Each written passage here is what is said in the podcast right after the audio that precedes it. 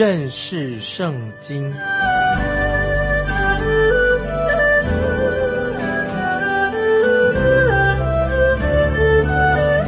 认识上帝的话，把上帝的话带到全世界。本节目是由认识圣经机构和环球广播电台联合制作，欢迎收听。亲爱的听众朋友，你好，欢迎收听认识圣经。我是麦基牧师，我们继续看希伯来书，希伯来书第三章第七节开始。希伯来书第三章第七节讲到疑惑的危险，就是怀疑怀疑圣经的话。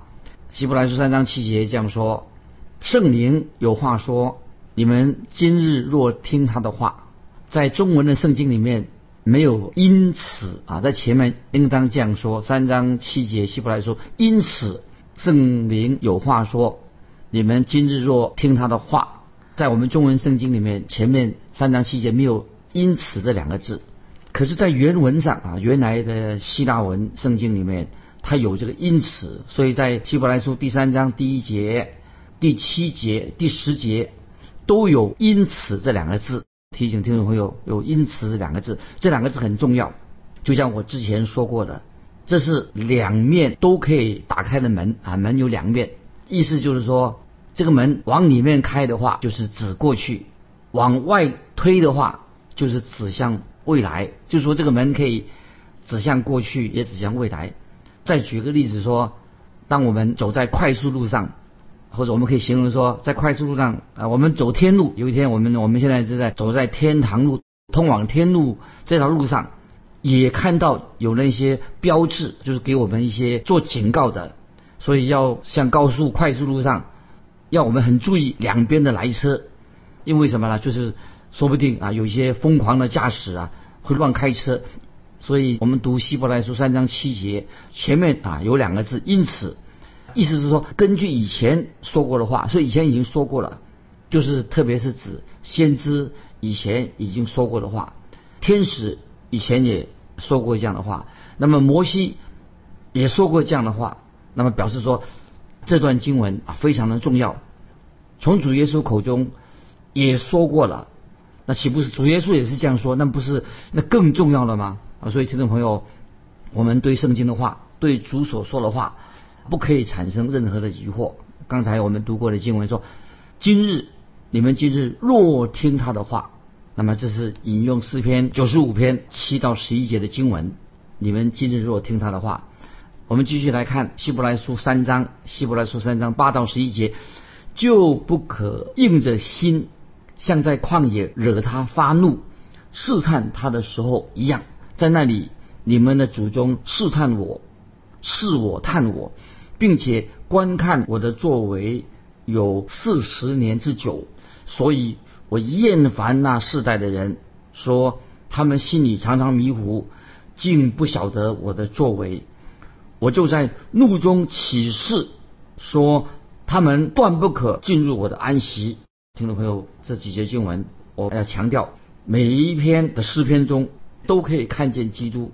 那么，也许有时候我们好像不能够在每一篇诗篇里面看到基督。其实我在强调，每一篇诗篇里面都指向基督。在诗篇第九十五篇七到十一节，我们就很清楚的看到基督在其中。诗篇九十五篇七到十一节就是看到基督，因为他是我们的神。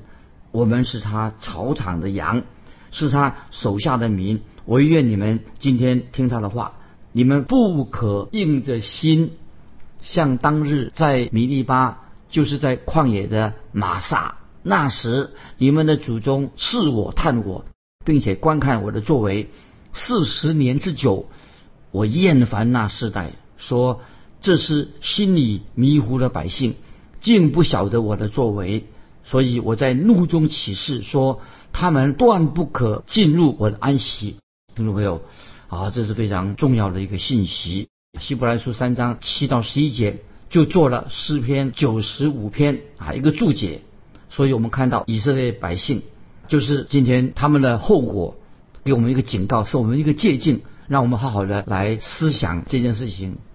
以色列人从埃及出来的那一代，出埃及这些以色列人，就是因为他们怀疑不信神，因着他们的不信，虽然他们出了埃及，但是他们不能够进到迦南美地。我们继续看第十一节下半，他们断不可进入我的安息。在我自己的手上这本圣经。把这个“安息”这两个字啊，把它用红线画起来。安息，我觉得很重要。在希伯来书第三、第四章就提到了关于“安息”这两个字，提到了有十几次这么多。安息，听众朋友注意，在圣经里面有许多不同的意义。安息有得救的安息，因为蒙恩得救了，所以就得到安息了。主耶稣在马太福音十一章二十八节这样说，这个经文我们很熟悉。马太福音十一章二十八节这样说：“凡劳苦担重担的人，可以到我这里来，我就使你们得安息。”换句话说，这就是指罪的重担从我们身上脱落了，罪得到赦免了。因为主耶稣定十字架，背负了我们的罪，使我们罪得到赦免了。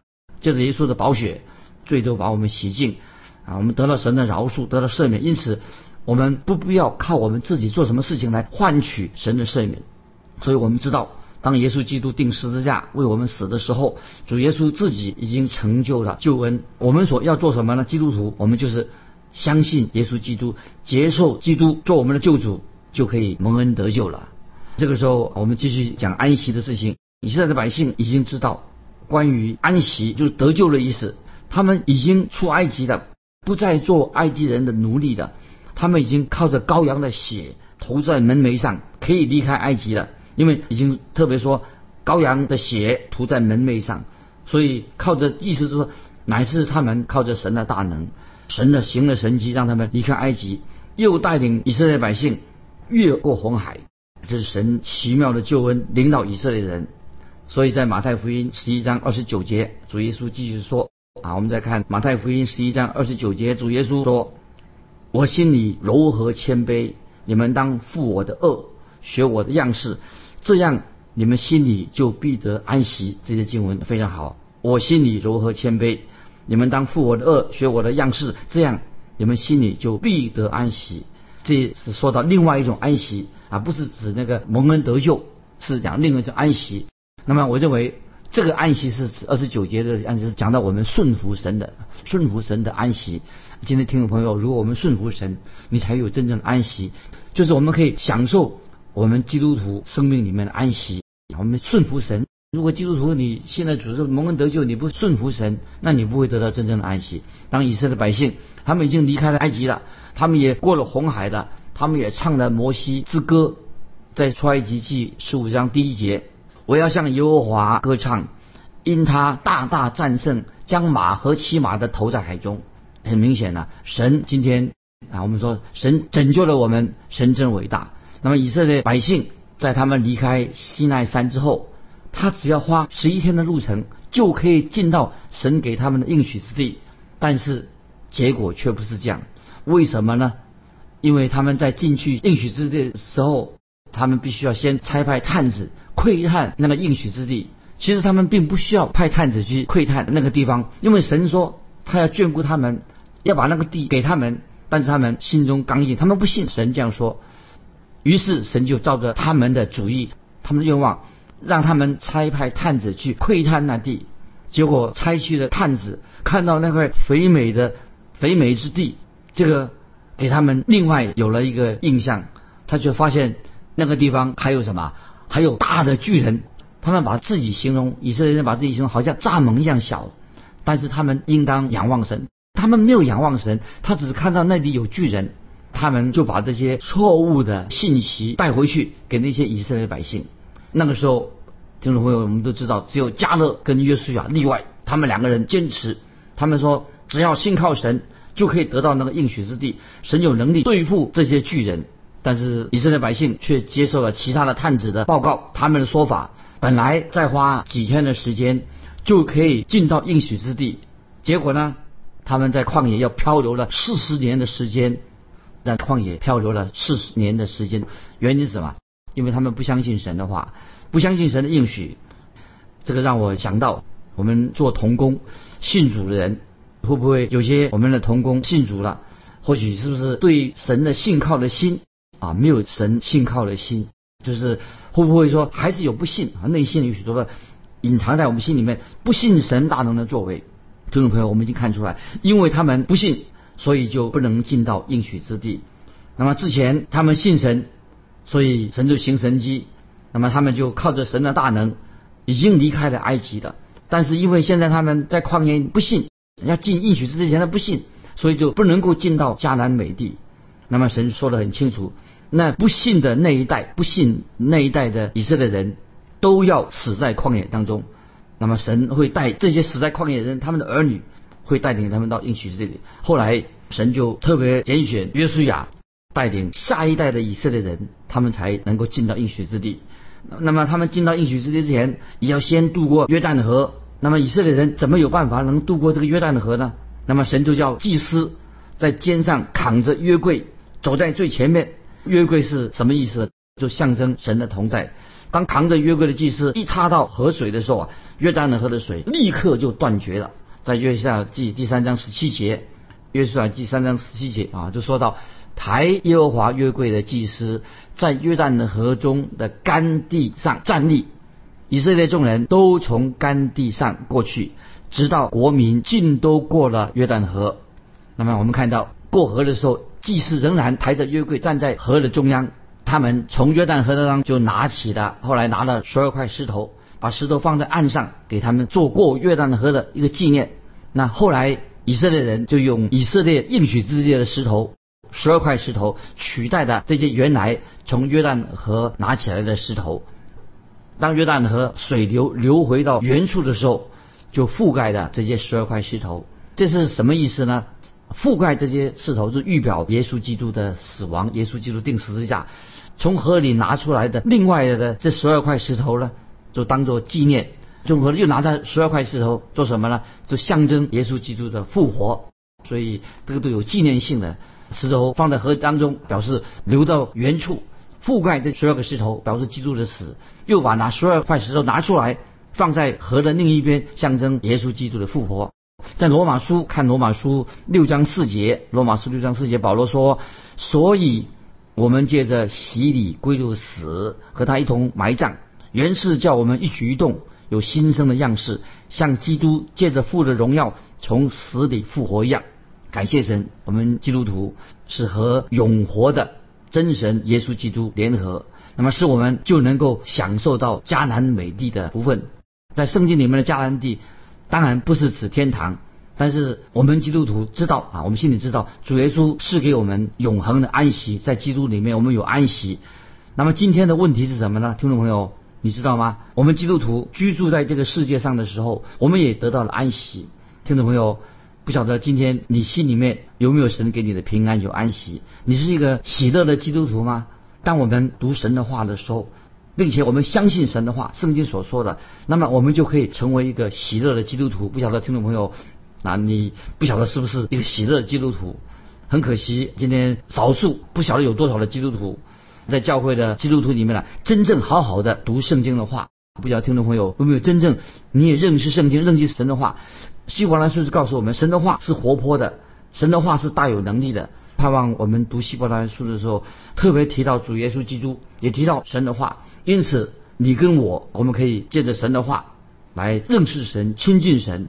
亲近神就是亲近神的话。你我也可以享受到迦南美地的葡萄、水果、美景，也许多快乐在我们的心里面。就是借着我们来好好的认识圣经、研究圣经、相信神的话。如果一个基督徒啊从来不读圣经、不熟悉神的话，那么又在教会里面对于奉献金钱的事情又畏畏缩缩的。不是也心不甘情不愿，把侍奉当成一个苦差事，那这样这个人，所以我们就这样就没有跟神建立亲密的关系。如果跟神建立亲密的关系的话，就是我们就会觉得一个心里面很快乐，不会说哎呀身上老是背负一个重担，把服饰当成一个重担。所以希伯来书所针对的对象是什么呢？不是指那些没有得救的人，就指那些已经蒙恩得救的人，也是指我们今天哎我们的基督徒，我们应当。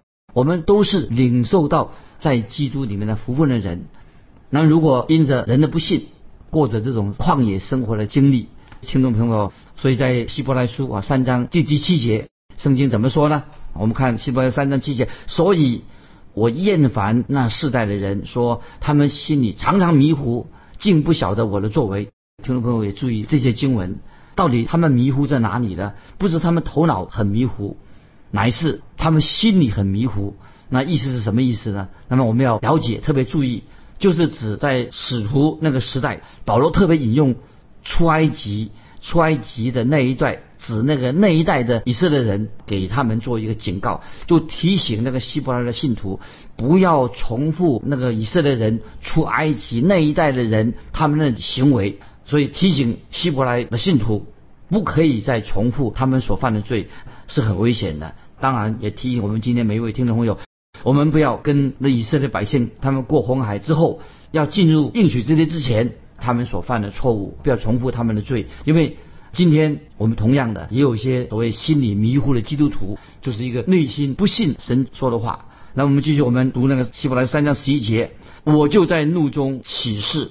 其实啊，神不必起誓，神就这样做了。那个意思是说，我就在怒中起誓，他们断不可进入我的安息。那么神已经说得很清楚了，因为他们的不信，所以那一代的以色列人就不能够进到神给他们的应许之地。亲爱的听众朋友，今天除非你接受耶稣基督作为你的救主，我们因着信与主耶稣同行，我们把我们自己的生命交在神的手中，否则你就不会经历到。进入迦南地的那种喜乐，可惜在今天呃教会当中，虽然有人信了主的，好像还是过着那些在旷野漂流的这个生活。不晓得听众朋友，你已经信主了，进入迦南美地的喜乐有没有在你的心中？还是你仍然活在旷野漂流的生活当中？那么我们知道，旷野就是一个死亡的地方，旷野是一个没有真正安息的地方，旷野是一个没有目标的地方，不能够使人满足的地方。那么神对那些在旷野里面的以色列百姓说：“你们永远不会明白什么是安息，因为你们得不到安息。”那么直到今天，听众朋友，我们基督徒是不是了解真正安息的意思呢？或者我们到现在为止，我们基督徒还没有进到经历到这个真正的安息？听众朋友，你说牧师怎么样才能够得到安息呢？就是因着信啊，我们信靠耶稣。让耶稣来管理我们的生活，进到我们心里面。我们信靠耶稣基督，就可以进到安息里面。啊，我们来看希伯来十三章第十二节，弟兄们，你们要谨慎，免得你们中间或有人存着不信的恶心，把永生神离弃的。听众朋友注意这些经文。也许听众朋友你会问啊，那么信徒真的会这样吗？有存着不信的恶心，把永生神离弃了吗？那我的答案是，当然会有。那听众朋友，我们要知道一件非常重要的事情，就是神非常厌恶人去犯罪啊，神厌恶罪。那什么罪呢？不一定是谋杀罪，也不一定偷窃的罪，也不一定是撒谎的罪。那是什么呢？就是不信。听众朋友，这里我在这里特别的强调，不信人心里的刚硬，不信乃是最大的罪。所以最大的罪不能说就是呃谋杀。或者偷窃啊撒谎，当然那是罪，但是因为不信，乃是最大的罪。这里我特别强调。那我们继续看希伯来书三章第十三节啊，我们进到希伯来书三章十三节，总要趁着还有今日，天天彼此相劝，免得你们中间有人被罪迷惑，心里就刚硬的。听众朋友，我们把这个经文啊再念一遍，很重要。总要趁着。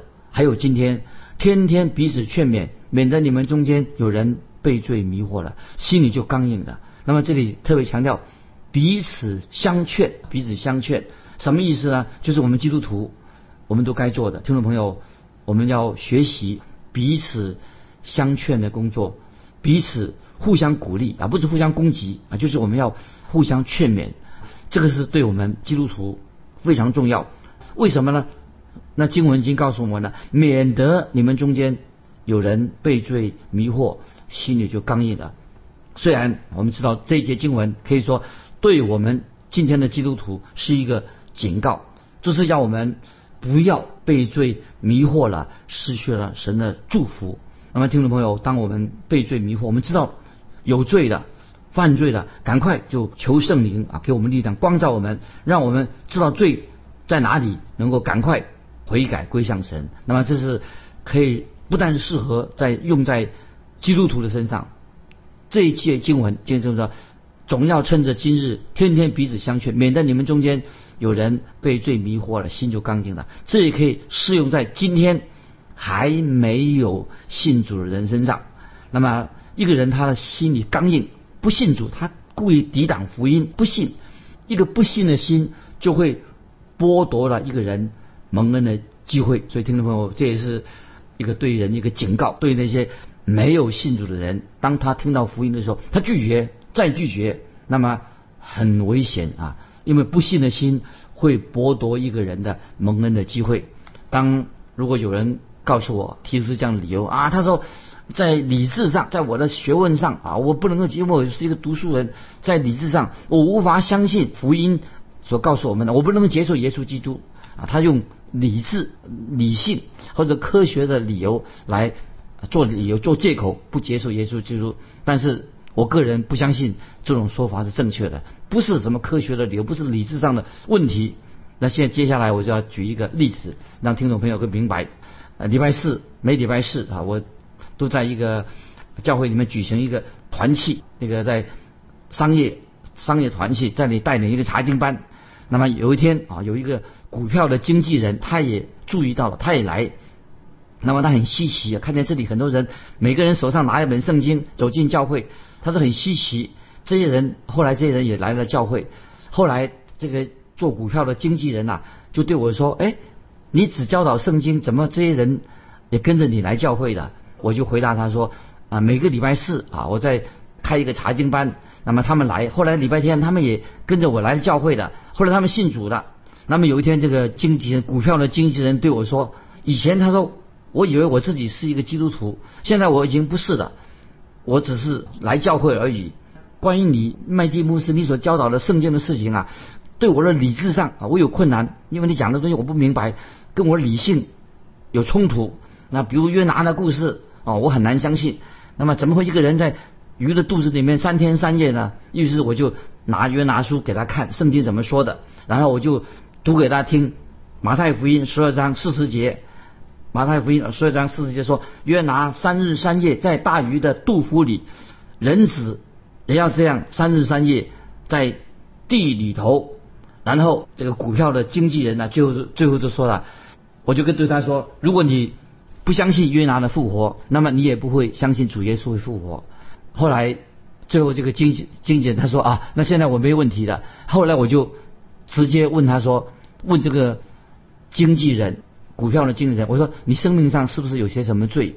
什么事情拦住你信靠耶稣的？结果这个后来这个经纪人就诚实的告诉我了，他有些问题啊，很大的问题，就是关于这个性男女之间的问题。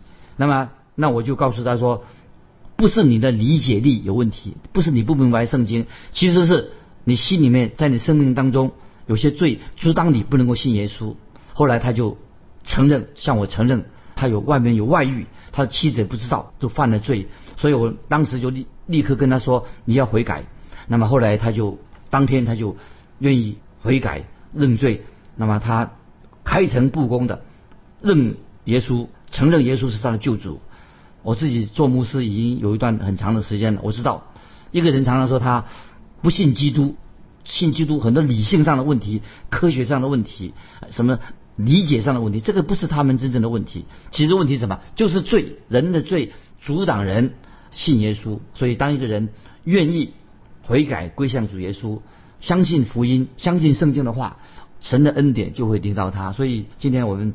听众朋友特别明白，很多人不信的原因跟罪有关，不是什么什么科学问题等等，不是，就是有些罪恶抵挡他信耶稣。所以我们当悔改、信靠耶稣，罪得到赦免，这是圣经里面非常重要的信息。今天我们就分享到这里，听众朋友，欢迎你跟我们分享你的信仰生活，来信可以寄到环球电台认识圣经麦基牧师收。愿神祝福你，我们下次再见。